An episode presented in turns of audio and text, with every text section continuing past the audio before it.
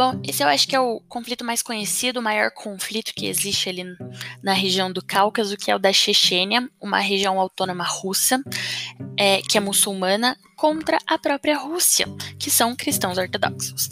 Enfim, essa região ela é rica em recursos naturais. É um dos solos mais férteis que existem no mundo e ela também é uma região grande que abriga, abriga desculpe, gás natural, petróleo e óleos dutos. A fim de curiosidade, ela foi anexada ao Império Russo em 1830. Enfim, com o colapso soviético, essa essa região, esse pedaço de terra, vai querer a sua independência para formar um Estado Islâmico independente, fundamentalistas sunitas na vertente, né? E vai acontecer com essa autodeclaração da independência a Primeira Guerra Civil. Por quê? Porque os chechenos de 91 a 94 vão provocar o chamado a chamada limpeza étnica, ou seja, povo da Chechênia vai atacar os russos que estiverem ali dentro e que não concordarem com as suas leis e as, os seus valores. E em 94, a Rússia, vendo o que aconteceu, vai invadir esse território e vai provocar o processo ao contrário, ou seja, os russos vão matar os chechenos. Assim, extremamente bélico, né? E os dois lados são extremamente conservadores. Então, a gente tem um, um grande problema aí. Enfim, em 94, eles vão ter um acordo de paz numa cidade do Daguestão, que eu não sei pronunciar, me perdoem.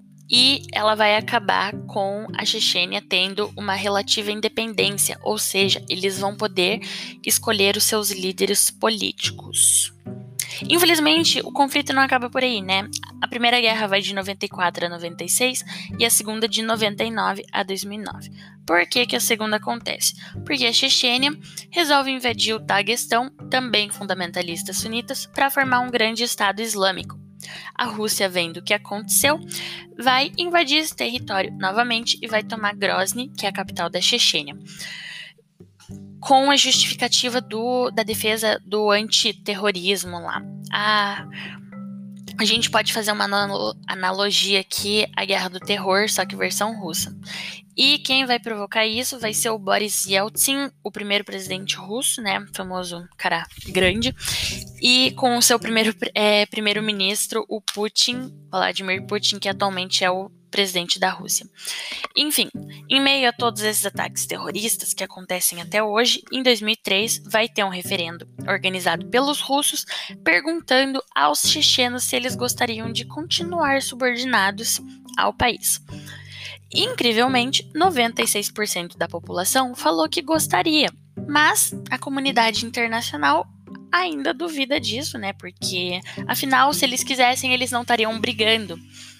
Enfim, é, em 2009, por certos motivos, a Segunda Guerra vai acabar, mas os atentados ainda continuam, ainda não tem resolução esse conflito, as nações ainda brigam entre si com por, por, pelas suas questões, por essas questões.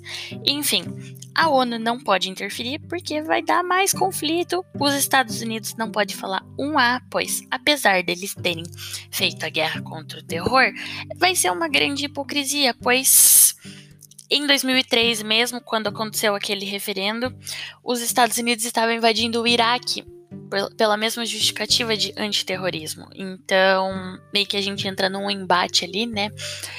Mas enfim, esses foram os conflitos. Eu espero que vocês tenham gostado. É um pouco confuso mesmo, mas acontece, né? Uma região super disputada é, pelos por conta de conflitos étnicos, econômicos, recursos naturais e tudo mais.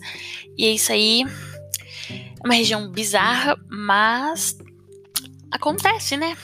É isso aí. Muito obrigada e desculpa qualquer coisa.